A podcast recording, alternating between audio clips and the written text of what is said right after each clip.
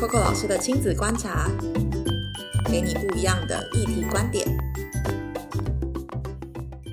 嗨，欢迎收听 Coco 的亲子观察，给你不一样的议题观点。我是 Coco，早安。今天早上很有趣，呃，想要跟大家聊聊一个很有趣的题目，就是如果你有发了我们啦，哈，或者是有发了我，这样讲好奇妙哦。你应该知道，就是这一两周这一阵子，我们一直不断的在做一件事情，就是关于。一场公益的亲子演唱会，今天我们就直接硬广叶配，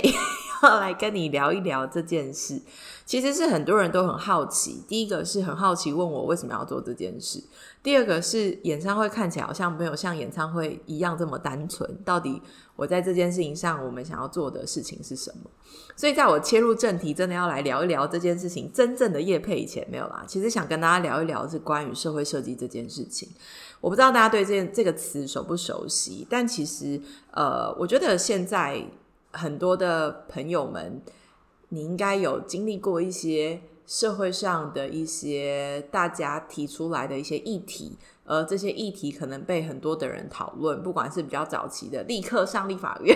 或者是去凯道等等，包含可能很早很早期的太阳花学运，或者是到婚姻平权，然后同志婚姻，其实这些议题包含像早教，很多不同环境面向的议题，人的议题，其实大概都是围绕在所谓的社会议题的面向上。那社会议题跟设计的解方跟跟我们的关系是什么？我举个例，像对于我来说，亲子家庭也是一个议题嘛，我们所谓的社会议题。所以我们看到的面向议题，可能是哦，第一个是我们看到，呃，可能这几年来，当然这件事情，我觉得这个议题有不断的在被努力当中。举个例来说，可能我们都知道双薪父母的比例。然后，职场妈妈回到职场上面的困境，以及呃家庭的时间怎么样去 balance，还有就是薪资配比等等经济的状态，这些相对应的问题都延展到所谓的家庭跟亲子这件事情，还有城乡之间的差距导致的家庭面向的不同，这个大框架我们都通称叫做社会现象跟社会状态。好了，那在这些议题里面，我们的团队提出来的解方，我们俗。称它叫做用设计来解决这个问题，所以一样的就是呃，一个议题其实会用可以用很多不同种的方式来去回应它。例如说，可能大家我不知道你知不知道有一些我们的好朋友，像是例如说呃，One Forty，他们其实在谈的是义工，那他们针对于义工的议题，他们做了很多很棒的事情，包含呃教他们怎么样呃说台语啊，然后以及怎么跟长辈说话啊，甚至他们有假日学校，这就是他们所谓的解放。而这些解放，现在大家都通称有个词叫做社会设计。OK，所以呢，以我们来说，很多人都问我说：“Coco，你为什么要搞一个亲子演唱会？或者是你为什么要做这件事？”其实我觉得这只是我提出来，我看到的这个家庭陪伴，或者是我们觉得哦，透过这个演唱会，其实是可以提供这样子的 function，而这只是我的其中一个解法而已。OK，但是很多人就会问我说：“那为什么想要做这件事？”我觉得回到四年前，就是那个时候，我们刚成立小人小学，然后刚开一个小公司。然后那时候，其实对我来说最大的矛盾点，第一个是我知道我，因为我们就刚成立公司嘛，你知道，就是没赚钱，就是等着喝西北风。然后我们也是等着喝西北风蛮多年的。但是在我心中一直有个坎，就是我知道我必须去面对的家庭是能够给我钱的家庭。可是真正有需求的家庭，其实离我非常的遥远。真正有需要的人，其实以我现在公司的结构，我是不可能服务到他们的。所以那一年我就在想说，哎，那我是不是可以把我们在做的家庭面向的议题，变成一个比较大型的活动，或者是一个 event，让这个 event 可以一次的。让所有的人都来，这个所有的人包含你是有经济条件的家庭，或者是你可能没有资源的家庭，都可以来。就是他不会因为你有没有钱而决定你能不能来的这个这件事情。我觉得这是那时候当初想要做这件事情的初衷。所以二零一八年的时候，我觉得很感恩，因为呃，我们有一个赞助商是永宁基金会。所以他帮助我们，support 我们，给了我们一笔钱，然后就是我们超级干爹，然后让我们在三创的五楼能够办第一场的公益演唱会。我第一次办演唱会的时候，我心里面的想法是，我什么时候瞬间就有一种为出道的感觉。这样来就很不要脸。但其实那时候最实际的状况，其实是因为更没钱，所以那时候我们在想说，到底要找谁来唱歌？我们就找一些我的好朋友，就是把 Mom Day 啊、一百种理想啊、本甘味菌这些我马上可以找到的朋友们，跟他们说：“哎，我想做一个很酷的演唱会，让所有的人都可以来。然后我们在演唱会上面把家里面的各种情景，我们把它变成演出内容，好不好？”然后大家就很响应嘛，好啊，很酷很酷，我们就一起来做，就这样。可是很实际的是，当我们要做这件事情的时候，我还是会面对到，例如说，OK 要主题曲，OK 要什么？那如果真的要跟这些朋友们做商业性的合作，我又没有那么多预算，所以那时候我们公司内部又讨论说，啊，不然你去唱，所以就变我去唱，然后我就进入了练舞、声童、去录音室的生活。那是我第一年办亲子演唱会。那一年我办演唱会的时候，其实非常感动，因为在最后一个演出，其实是我跟呃一个乐团叫做 Papa Tiger 里面的的负责的组团的这个团长叫华龙哥玉叔叔这样。我记得那天呃很特别，因为最后一最后一个演出是我在台上唱小星星，然后我讲了我自己小时候的故事，然后带着所有的孩子，告诉他说你是一个很独一无二的人。我印象深刻是那天，因为可能我们在一个很高级的场地哦，真的超级高级的。然后 spotlight 打下去，然后我真的看见每一个孩子，他们，我问他们说：“你觉得你哪一个地方最特别？什么地方是你最喜欢你自己的地方？”我觉得那个场景对我来说是我永远忘不了的时刻。也因为这样，所以我跟我的团队 promise 的一件事情是：那我们每一年都来办一场这种公益性的亲子演唱会，好不好？所以其实。真正要做这件事情的出发点是这个，不是因为说呃本人自己想红，完全没有这个意思。可是其实我觉得一个演出，你说能够帮助一个家庭什么？我们换句话说，一个演出或者是一个时刻、一个回忆，如果可以帮助一个家庭想到些什么，那我觉得这是这个演唱会以这个亲子公益的演唱会最大的目标跟主轴。所以，因为这样，从一八年到一九年，我们在呃社创中心，然后二零二零年，我们因为疫情没有办，但在这个过程中，我们其实唱了十三场，然后都是各种不同的人邀请我们去，野鹅快跑啊，亲子天下啊，呃，故宫南院啊，各种人。但是，终究很多的人问我说：“Coco，你为什么要做这件事？”我觉得除了演唱会的载体，其实我想跟大家沟通一件事：如果我们把它变成一个社会行动来看，其实这个演唱会，我心中最终端想要达到三个目标。第一个目标是我让很多的亲子家庭的这些所谓的艺人朋友们，或是在乎这些议题的人，你可以善用你的社会影响力。你可能是一个已经结婚生小孩的歌手，你可能是一个呃。有孩子也某部分有时候会跟着孩子一起拍影片的网红，或者是你可能也是一些作者，或者是你可能也是一些童书的作家，或者是你是出版社，大家一定都是对于亲子家庭这个族群有感的嘛。可是这个演唱会其实最终它能够集结的就是一群这样子的人。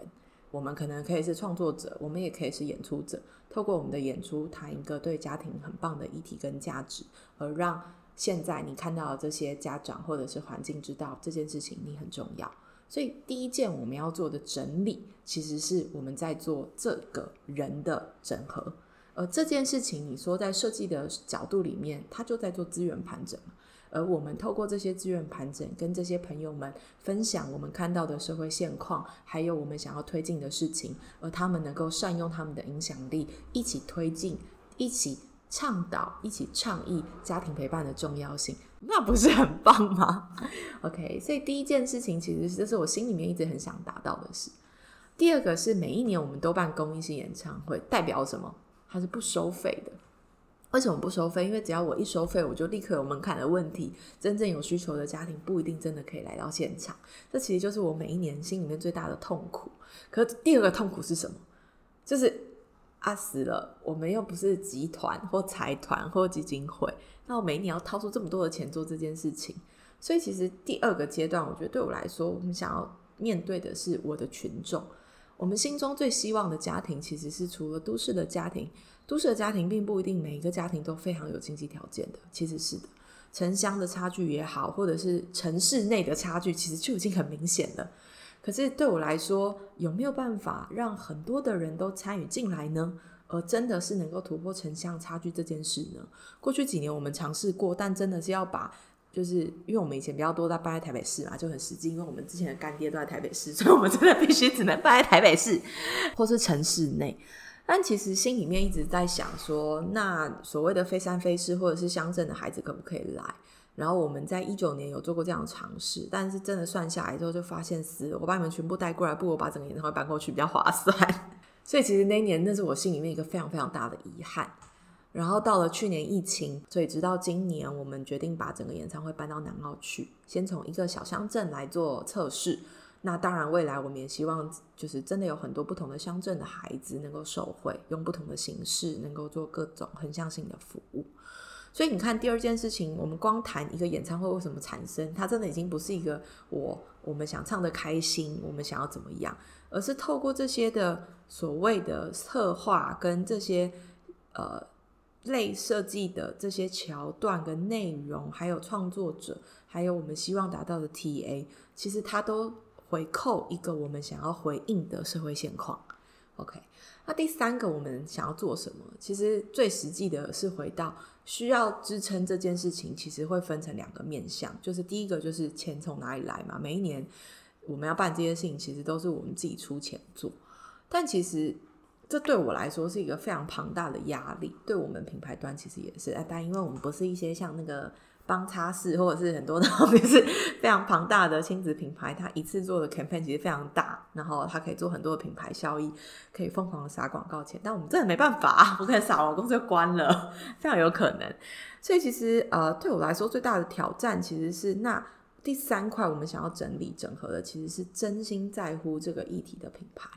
就是你真的很在乎，或是你的 T A 群跟我一样，我们能够透过这样的演唱会，能够对我们共同的族群说话。不管你是要用成为干爹的形式，或者是你真的是希望你能够为这个族群做一份出一份力，不管是力，或者是你实际的投入资源，让我们可以让这件事情扩扩展的更好的效益，都是。所以其实一个演唱会看起来好像是一个我们的解方，但其实它背后想要。推进跟想要谈的议题是非常的广阔的，所以其实你会发现我们在做的事情，它很像是一个社会缩影的面貌，而让大家透过一个都能够参与平台式的方式，在这个时空里面达到平等。这其实是我们心里面最想做的事情。所以为什么今年才会用群幕啊？当然，因为我觉得群幕这个词最近其实非常的敏感，不管是大家在思考这件事情等等。